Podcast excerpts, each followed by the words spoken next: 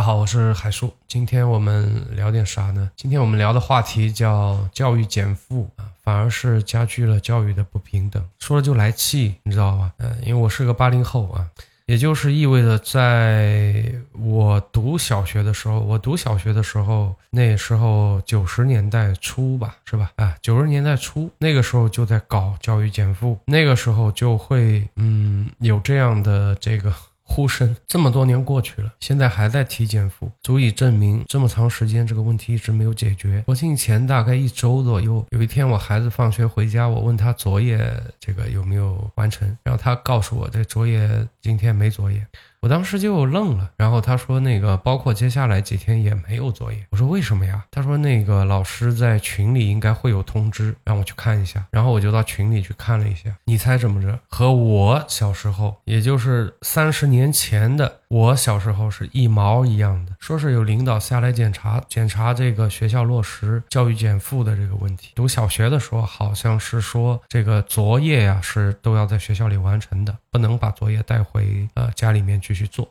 但事实的情况是什么样的呢？就事实的情况是我们不光要去做，甚至有的时候要做到九点多、十点多，小学哦，并且做完了，家长要批，批完了还要发群里，包括放学也是。对吧？哎，就我们一定要是自己去接，如果家长不去接会怎么样呢？就不放人。直到你家长去接为止，所以我有的时候在看，对国家也在鼓励大家生育，鼓励大家二胎、三胎，但有的时候我也在考虑一个问题，就我打比方吧，我咣叽一下干了三胎，你这怎么办呢？我别的不说啊，我说接孩子放学你怎么办？对吧？那肯定有读小学的小孩，有幼儿园的，你如果时间拉的跨度拉大一点，还有初高中的，你怎么接呢？大家放学差不多一个时间呀，如果你家长不去接的话呢，老师是不放人的，这就是。现实中的情况，那么如果有领导来检查这个工作怎么样呢？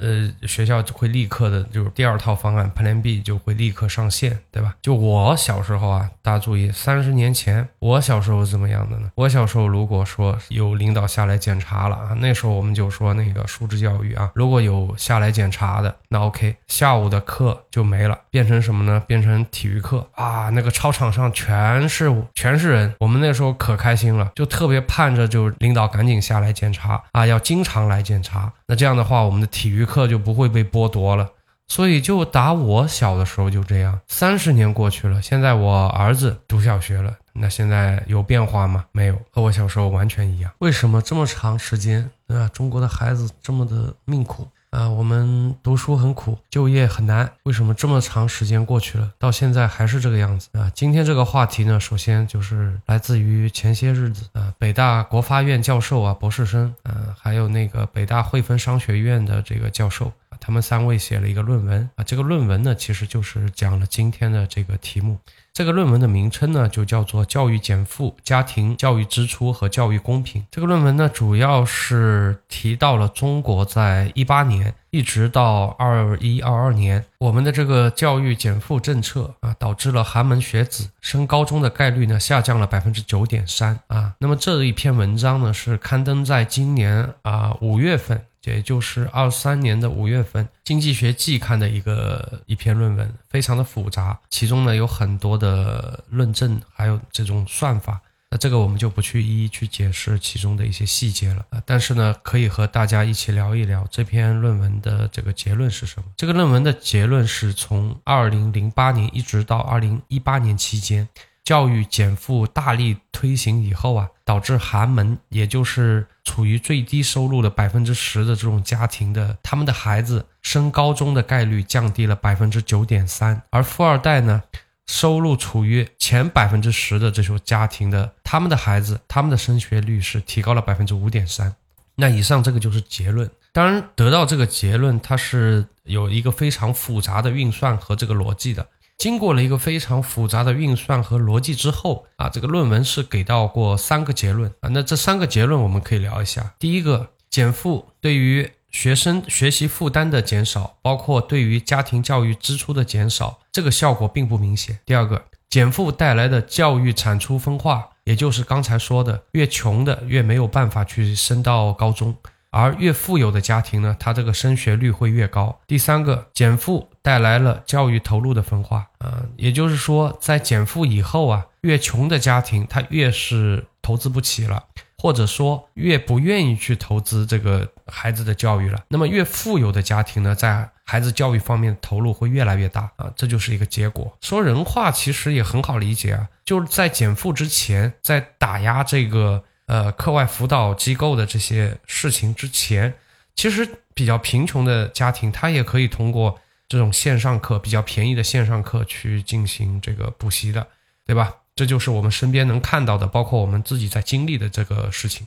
呃，我相信这个放之全国都是 OK 的，都是可以感受到的。那么现在把这些校外所有的机构全部打、全部灭掉，对吧？全部打压完以后，那么现在在我这边啊，我是浙江的，在浙江这边，我们如果要一个老师做一个一对一的补习的话，起步的费用是五百一个小时，起步五百一个小时。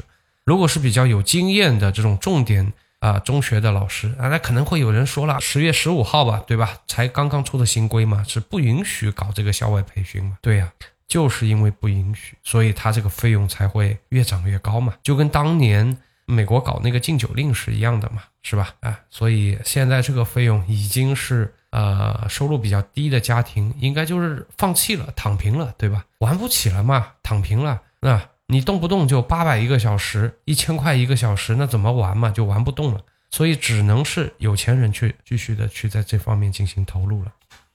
那么我们知道啊，在二年之后，我们又开始了一个双减啊，也就是减负的这个事情搞了很久啊，又搞了一个双减。那什么是双减呢？双减就是说，在减轻学生负担以及作业负担的这个过重的这个问题，就是在减轻那两个负担之外啊，然后再加上一个。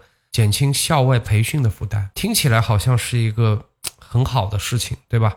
啊，你这孩子就不用再参加任何的校外辅导了。但实际上，但是实际上，经过一段时间的双减，我相信大家都已经感受到了，是吧？因为如果你最终的这个考学不改变的话，那就会导致第一个，由于你有了明确的禁令，所以会导致明面上的这个这个这个供给会不足，全部转到暗箱供给。那么会导致需求不变的情况下，供给不足，只会让这个价格飙升，所以就会导致之前呃第三点的这个后果，它会导致我们整一个这个教育投入的这个分化，也就贫穷的家庭他就躺平，他投不起了，投不动了啊，然后呢就是富二代或者说是。前百分之十的家庭，他会继续加大他的投入。所以回到主题啊，减负的本意是好的，他的出发点是好的，但是得到的结果不太好啊。第一个就是减负有没有真正的减负？减负并没有真正的减负，反而造成了负担。作为八零后，我们当年虽然也时不时的会提到素质教育。快乐教育，对吧？那个时候应该是啊，中日友好啊，经常的就学校里会和日本的小学搞那个，比如说像学生的。音乐、美术作品的这种交流啊，也会搞一些，就是到他们那边去实地参观，或者他们那边派小朋友到我们这边来表演节目，和我们交流啊。那个时候是这么一个情况，但那个时候可能是更多的停留在口头上啊，就我们愿景是那样子啊，我们的愿景是想要像他们那样的去教育，像他们那样的去学习、去生活。但实际上，我们暗地里搞的那一套啊，还是应试教育。包括那个时候啊，家长是不需要批作业的，应试教育嘛，就是刷题嘛。试卷呢，都是由老师去批的。学校一放学，我们就自己走回家，也不需要说一定要去家长。必须要到学校去接。现在是学校不承担任何的责任啊。如果说你家长不来，学校肯定不可能放人啊。如果学校放人出了什么事情，那我学校要担责。所以作为学校的话，他是肯定不愿意去担责的。这是一个很矛盾的事情，意味着什么？就意味着说，你这个家庭必须，如果说老人不帮忙的情况下，如果你还是生二胎的情况下，我现在的体会是，哪怕是生一个孩子，你都不一定能照顾得过来。那如果你要生两个、三个的话，那基本上啊，我可以打包票，不可能是双职工了，两个家长都去上班，这不太可能，除非你家里老人愿意帮你带。但是老人帮带又有另外一个问题，是老人没法帮着批作业，对吧？老人没法帮着辅导功课。那么，如果凭一个人的工资，以我们现在的人均收入啊，总体的经济总量是比较大的，对吧？现在是稳稳的世界第二，但是人均收入其实不高的，人均收入还是比较低的。所以，以单人的收入能不能支撑一个家庭啊，并且是有两个孩子、三个孩子的家庭，我觉得是不能的。所以，这个也就反映在说。我们目前的人口出生率为什么这么低？我们用自己的生活体验来体验一下，就能找到一个答案。好，之前是讲的第一个点，那么第二个点呢？是中国教育最大的问题是不是我们的学生这个应试教育导致了我们的这个负担过大？当然是对吧？但是更大的问题是我们的教育不公平。我觉得这个反而是一个被隐藏起来的更大的一个问题，就是我们的教育不公平的问题。这是整个房间里最大的一只大象，但是又被忽视的最多的一个问题。当然，关于教育的不公，我之前已经有聊过了。由于减负导致了最顶层的百分之十家庭和最底层的百分之十的家庭，导致了他们在教育投入上的分化。底层的百分之十的家庭的投入跟不上来，为什么呢？是因为我们把非常非常。便宜的教育资源，也就是之前的那些线上的，包括开的到处都是的这种民营的这种培训机构，打的差不多了。所以说，你现在你如果还想要去进行补习的话，你要有很强的私密性。第二个，它的。市场供给急剧变少以后，导致它的价格急剧增长啊！我前面有说了，浙江现在目前的价格已经是让我觉得不可思议了。所以我不知道其他的省份怎么样，这个我不太清楚。可能放在全国来讲的话，它是有一个多样性在里面的。但是光拿浙江来讲的话，目前的这个基本上我敢说，哪怕是中产家庭，也是一笔非常沉重的支出。这个要比。我们减负，包括是呃取缔了这个校外培训机构的这个要贵得多得多，比之前要贵得多得多。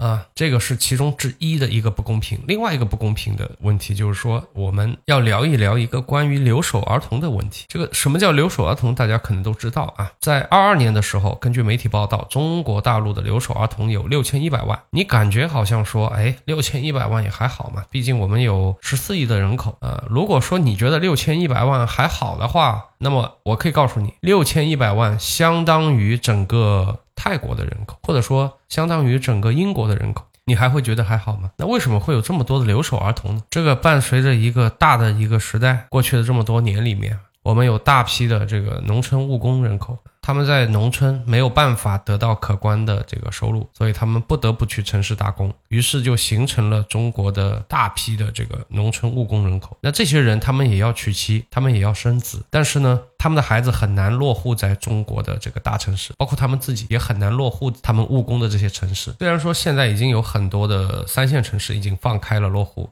嗯，但是在一二线城市，他们落户依然是毫无可能性的。那我们拿北京、上海来讲吧，我记不得北京是什么规则了。上海好像是一个连续七年的社保，你的收入要达到一定的水准，好像说是要达到上海的一个平均收入的水准，就是有统计的啊平均收入的水准。那么可能有一部分的农民工啊，他的这个收入可能就达不到了啊，并且呢，有些呢其实他的收入是不低的，甚至是超越。这个上海的平均收入了，但是它是一种灵活用工，或者说是各种各样的原因吧，它没有办法连续的去交社保。但是如果你要在上海落户读书的话，那你必须要有一个连续七年的一个社保。那如果像你是一个灵活务工者，对吧？灵活就业者啊，那么你这个中间如果有一点点的时间，他是失业的状态。那么你的社保中断都会对你的这个后续的啊，包括你孩子的教育造成一个非常大的问题。就不要说是这些农民务工者了，哪怕是对收入很不错的白领来讲，连续七年社保不中断，其实也是一个很大的负担。更何况是这些农民工兄弟了，是吧？那么没有办法在他们务工的城市落户，没有办法在那个城市去啊购买房产，或者说啊安家。啊，有恒产者才有恒心嘛，没有办法，这是没有办法的。所以很多的农民工他们在全国各个地方去迁徙，到各个地方去找活干，去各个地方去挣钱啊，或者说我经常听到的，经常会挂在嘴边就是苦钱。他们不说挣钱，他们说苦钱，到各个地方去苦钱。那在这样的一个过程当中，他们就没有办法把自己的孩子带在身边啊，甚至包括还有很多这个学籍的问题，是吧？之前大家有在新闻上有看到过，呃，有上海的那个务工人员把自己的孩子。啊，带去上海读书，读到高中以后得回老家参加高考啊，这个可怎么考，对吧？你一路参与的都是上海的教育啊，然后呢，参加高考呢，你只能回到自己的老家去高考，教材都不一样，是吧？教材都不一样，这可怎么考？呃，我记得当时是闹到那个电视上去了，是吧？后来就去投诉、去举报也没用，没用，这个根本就没办法。所以现实是这一大批的这个留守儿童，六千一百万的留守儿童，他们只能是。和父母分居啊，只能是和老家的老人待在一起啊，他们只能是靠着自觉，只能是靠着自控力去认认真真的，或者说，呃。穷人孩子早当家嘛，穷人孩子早懂事嘛，凭着他早点懂事儿，靠自觉和城里的孩子去卷，并且卷赢。对于这块，我还是挺有感触的啊，因为我的爱人山里面完全靠自己，父母不在身边，靠自觉啊，一点一点的考出来的。他算是考出来的，但是这个比例太低了，这个比例太低了，大部分的孩子是做不到的。嗯，你你能怪一个？心智还没有成熟的孩子贪玩嘛，对吧？你怎么忍心呢？所以说，这是一个非常大的一个不公平。所有的这些，并不是说一个减负能够解决的，这是一个教育资源的不公平，对吧？啊，如果。再往下刨的话啊，让我想到了一个事儿，因为我是在上海读的大学，我当时经常会和上海的本地的这些兄弟姐妹们是吧讨论一个问题。我说我们当时考上来啊，比你们难太多了，但他们不认，你知道吧？他们不认。嗯，包括说北京的兄弟姐妹们是吧？你们去考清华北大，要比其他省份的孩子考清华北大相对啊，我们假设所有的教育资源公平的情况下啊，那个难度还是不一样的。这样说可能还是有些人会不认同，对吧？还是有些人会不赞成，但是这就事实啊。高考不公平，其实非常的明显，就是高考的分数线全国各地都是不一样的。在这么明显的情况下，哎我最近看了一篇文章，他讲为什么高考的分数线是不同的。他说，如果同的话，那些穷孩子。就完全没有机会上大学了，这他妈不是扯淡吗？你去看一看高考分数线是怎么不同的。所有教育水平高的地方，高考分数线其实是低的。北京这种有各种各样教育资源的地方，它的高考分数线反而是非常非常低的。越是分数线高的地方，越是贫困的地方。所以，高考分数线的高低从来不是为了迁就贫困的学生的。那高考分数线。为什么是这样的？其实它有背后的原因的。首先，我们的户口是不平等的，这个大家知道。农村、城市户口是完全不平等的。高考的学生录取啊，它是有一个潜规则的，就是任何一个学校，它往往都要优先录取本地的这个孩子。那么在这样一个大学优先录取本地孩子的前提下，那么这个地方大学的数量。就严重的影响了这个地方考大学的难度。什么地方大学的数量比较多呀？当然是北京啊、上海呀，对啊，北上广深呐这些一线城市嘛。就是这些有足够的金钱、有足够的教育经费去投资教育的这些地方。那什么地方它的大学少呢？当然是那些贫困的、相对来说收入比较低的地方。比如像河北呀、河南呐，好不容易你像河北好不容易有一个好大学啊，结果所谓的这个河北工业大学，它其实在天津啊。说到天津，其实在天津考大学相对也是比较简单的。刚才把天津给忘了。实际上，高考的录取是非常非常非常不公平的。以前呢，全国统一试卷的时候，或者说以前很多地方跟北京统一试卷的时候，这个问题是非常尖锐的。当时下面的反对的声音、抱怨的声音。怨声载道，然后呢，现在就想了一个新招，对吧？然后把把咱把考卷给分一分，把把考卷搞得不一样啊，这样的话，大家你看就没有直接的比较了嘛。但是作为八零后，特别是啊七五后、七零后啊，那个时候大家其实经历过一段时间，就是全国统一试卷、全国统一考试，但是啊，不同的省份、不同的城市，它的这个录取分数线差距是很大很大的。同样的一个分数，你在北京可以上一个好大学，但是你在山东、河北、河南、浙江、安呃那个江苏啊等等这些地方，你可能就只能上一个二本、三本了。以前山东分数线特别特别高，对吧？山东被誉为是卷王之王、人才坟场啊。所以说，在我们那个时候，如果说你同班里面有一个山东的一个兄弟、一个孩子，你你注意，一般来讲，这 这人天生自带卷王体质，对吧？就动不动就跟你卷上了，就我其实我们那个时候已经很卷了，真的不是这个东西，不是现在才有的，就我们那个时候已经有了。所以，就像这种赤裸裸的不公平，它里面最大的问题在哪里？它最大的问题就是教育经费的这个分布啊，它完全是马太效应的这种分布形式。也就是说，中国的教育经费其实都是大部分都是分布在了这些不太需要教育经费的地方，像北京、上海、广州啊这些一线发达城市。政府给的教育经费都是过剩的，但是真正需要教育经费的这个农村啊、偏远地区，呃，但是不足的，这是给的不足的。也就是说，在非常偏远的地方，或者说是在比较落后的、贫困的农村地区，政府没有那么多的钱，他们的钱不可能是投在教育上面，可能投在了更需要的民生方面，对吧？就在我们小的时候，啊，七零后、八零后。啊，我们小的时候啊，大家都知道有一个东西叫希望工程。希望工程听起来就是充满了希望啊，就感觉说，哎呀，看到希望了。那个时候盖了很多的希望小学啊，有很多的呃名人，包括有一些影视明星啊，他们都有。包括还有一些企业家啊，都有呃投了比较多的希望小学、希望工程。但是大家知道吗？希望工程之前公布了一个数据，好像是二十年筹集了二十亿人民币啊，也平摊到每年的话，也就是一个亿吧，对吧？一年一个亿，就这么一个水准。可是你知道吗？北大、清华甚至不需要这么好的大学啊，九八五、二幺幺啊，甚至不需要九八五、二幺幺，很多大学一个楼可能就要花几个亿，花了二十年筹集了二十个亿。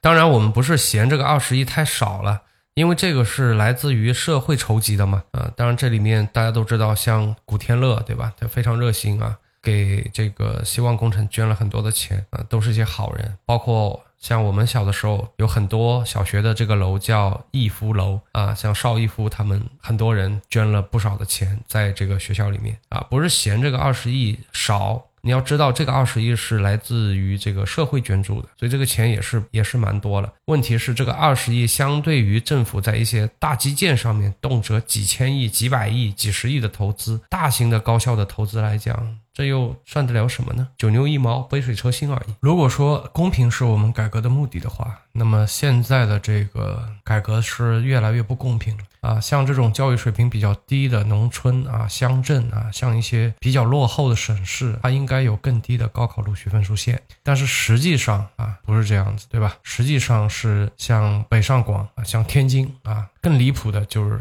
像香港啊，像他们那边。实际上，呃，大家知道这个优才吧？现在已经有一批有资源的，对吧？有实力的人啊，已经是挪到挪到那边去了。图什么呢？不就是为了孩子的高考吗？如果参加那边的高考啊，同样的水平，同样的分数啊，你在你的这个老家可能只够上一个二本。三本，但是如果把你挪到那边去考啊，那你可能就是九八五二幺幺，甚至是清华北大。所以我们现在是越发达的教育资源越充沛的地方。分数越低啊，教育资源越差的地方，分数反而越高啊，所以这个很大的一个问题没有改啊，去改了一些浮于表面的一些问题。然而最让人心痛的是，这些浮于表面的问题也没有改好，完全没有改好。这个我放在后面再聊。而且可预见的未来啊，这个两极分化会越来越明显啊。我打个比方吧。如果你是一个师范的毕业生啊，现在有两个工作，一个呢是到边远山区的农村啊。如果我们不谈任何的理想，不谈任何的善良和正义，我们只是谈一个正常的经济行为。一个是你去农村那边的生活水平非常的差，就像我们在这个电视里看到的那样啊，没有砖瓦墙啊，甚至是这个房子都是用茅草屋、用泥巴和的啊。但是我们小时候，八零后、七零后小时候肯定会见到过，如果有相关的农村生活的经验，对吧？你那个厕所是一个旱厕，对吧？非常恐怖的一个旱厕啊，城里人根本就进不去啊。如果是这样的一种情况啊，如果你要去一趟城里，要坐拖拉机，或者说自己步行好久，步行十几里啊，你才能到镇上去赶个集买点东西，这是一个选择。还有一个呢，是你在北京啊，那么你会喜欢去哪里？你当然会选北京，对不对？并且在北京，你的工资会是农村的十几倍。你叫这个师范毕业生怎么选，那么优秀的人才、优秀的教育人才，当然是优先去北上广深这样的一线城市。所以我们要改的不光是落后地区的硬件，包括它的这个从业者的相关的待遇等等各方面。所以是在那些地方才需要真正的拨款。如果我们站在公平的角度来看的话，是这样子。但现在完全搞反了。并且这个两极分化还有在加强的趋势啊。今天我们假设说你在城里面啊，如果你有一个房，有一个二三十万的车啊，有一个几百万的房子，那么像城里的这种中产家庭，他们可以给孩子报一个兴趣班，花个几万块钱啊，这个没什么问题。但是如果说同样的，你要农村的孩子去这么做，他可能就能力达不到，他做不了。他接受不了这样的这个教育，所以说在这样的一个前提下，农村孩子他接受到的不公平的教育就越发的明显。再下来，我们再谈另外一个大问题，就是关于抑郁的这个抑郁症的这个问题。就现在有越来越多的中国的孩子得抑郁症，这个我之前是没有关注的。我之前确实对于这方面是没有关注的，直到因为老听众可能会知道啊，我是在一九年啊得过抑郁症的，直到我到医院去就诊啊，包括后面的这个。呃，例行的吧，就是每个星期需要去一趟啊。在一次又一次的就诊的过程当中，我发现现在青少年得抑郁症的这个孩子得抑郁症的这个问题真的是非常非常严重了。因为实际上我到后面的话，我的病情逐渐逐渐的好转了，所以说我已经可以没有什么障碍的和这个孩子的妈妈去进行一些聊天啊，包括我可以给他一些建议意见啊，有怎么样让他的孩子更快的恢复。所以他们也很乐于和我去聊这样的这个话题，我就发现越来越多的这个孩子有抑郁的问题，越来越多的孩子有抑郁的问题，甚至是我有一个朋友啊，我有一个朋友，他呢是由于一些家庭的原因吧，就是他和他的爱人啊，可能两个人情感方面的一些原因，后来就分开了啊，就离婚了，导致这个孩子就抑郁了。当然这是另外一个话题。这个跟教育是没有关系的，是因为家庭的问题导致抑郁啊。结果这个孩子休学休了，呃，今年是第二年了啊，依然没有办法去上学。说抑郁症带给孩子的这个痛苦也好，带给孩子生理的、心理的伤害是非常非常严重的啊。假如说有条件的家庭啊，他发现自己孩子抑郁以后，一般都是可以直接跑到国外去。解决这个问题。那么在国内的话，你想要在这样的一个班级环境里面，你想要让自己的孩子没有压力，是非常非常困难的。虽然说我们进行了双减，我们进行了减负啊，有很多很多的不许，有很多很多的改良，对吧？打引号的改良了。打比方说，考试完以后是不允许给排名的，对吧？现在是不允许给排名的，但是孩子都知道。就是他们的排名只是不放在班级群里面去发了，但是孩子都知道，所以家长你只要去问啊，去问你的孩子，孩子就能告诉你多少分多少名，或者你可以单独的去问老师，没问题。就算啊，就算这些，但但这些都都细枝末节的，就算是不搞任何的这个考试排名，不搞任何的这个课外辅导，不搞任何的课外作业。不搞任何的奥数等等，这些全都通通不搞。就算这些全都通通不搞，你还有一个高考，凭什么你进二幺幺，他进九八五，而他只能去一个二本、三本，或者只能是去一个大专？凭什么？就凭那考试成绩啊！如果说这个最终没有改变的话，所有的一切，所有的所谓的减负，所有的所谓的双减，全全全是扯淡，全扯淡，对吧？那以前呢，好歹是干嘛？以前好歹是我们可以拥有一个比较好的童年，比如说。我们八零后啊，我们的小时候，我们小学的时候是不紧张的，家长是不紧张的，因为决定命运的那次考试是在呃高中，对吧？那个时候，但是现在不一样，现在这一切都变掉了啊！现在小孩子到了五年级、六年级很紧张了，为什么？因为他的成绩决定了他能进什么样的中学。到了中学更紧张了，因为只有一半的孩子可以去读高中，还有一半的孩子要被分流去读呃职高。职业技术学校，很多家长是不能接受的。说实话，那比如说我，我肯定接受不了。如果我的孩子考不进高中的话，怎么办？直接出国。甚至我有打算，就是现在就开始做出国的准备。我就当他考不上了，我不愿意去。因为如果等你成绩出来，发现自己孩子考不上了，然后你再要准备出国，你再要去准备语言，来不及了。所以就干了个脆啊！我们最近家里一直也在讨论这个问题，就是说，要不就干脆我直接放弃，我直接放弃国内高高中，我直接去国外读高中得了，也不卷了，我们不卷。卷了，我们不是栋梁之才啊，我们就是市井小民，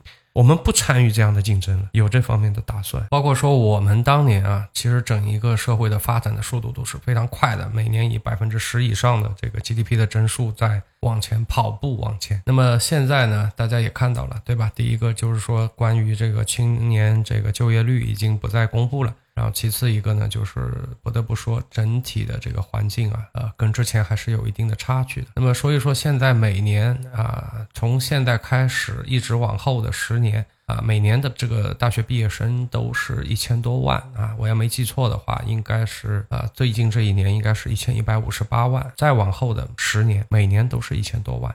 同时也就意味着说，让孩子去卷，它的性价比到底有多高，也是跟当年不好比了。我估计是跟我们当年是不好比的一件事情了啊！当然，这个今天我来吐槽这个事儿啊，我本身也没有什么解决方案。而且我们是一个非常卑微的一个非常渺小的一个个体，对吧？确实啊，就是关于教育有很多的问题是无解的。这个问题也不光是说只有我们有，对吧？就是每个国家有每个国家的这个关于教育方面的问题。比如说美国有问题吗？当然有啊，美国的教育也会有问题。日本有吗？当然有。韩国有吗？韩国卷吗？日本卷吗？都卷，是吧？都卷。所以说，希望吧，希望后面能。越来越好吧，但是就目前这个减负也好，双减也好，这个真的是还说句心里话，还不如不减啊！这个搞了那么多操作，还不如什么都不操作。真的，就我们当年作为八零后，我们当年就是打名牌啊，我摊牌了，我们就是搞应试教育啊，这样反而更好，对吧？那个时候，呃，家长是不需要批作业的，那个时候学校就是。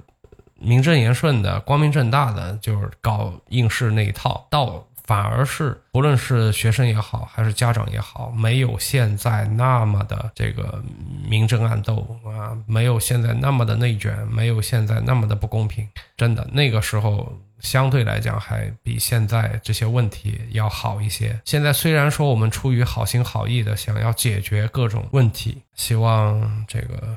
能快一点解决这些问题吧。作为一个孩子的家长，真的就现在看到孩子从小学开始卷啊，五六年级就开始有了升学的压力，一直到初中，一直到高中，一直保持着非常高压的状态，这个真的没有意义。关键是，关键是他们花了那么多的时间，伤害了这个，伤害了这个身体啊，用巨大的代价换来的又是些什么呢？对吧？现在整体的这个就业形势。现在你去搞一个什么所谓的这个硕士，所谓的这个本科，也不一定能够改变你的什么阶层啊什么的，不一定，真的是这样。好吧，今天关于这个教育的方面的这个聊天就到这儿了。那么，如果说你对这个中国的教育减负，包括素质教育、快乐教育，包括现在的这个学生遇到的这种问题，包括我们家长啊遇到的这种问题。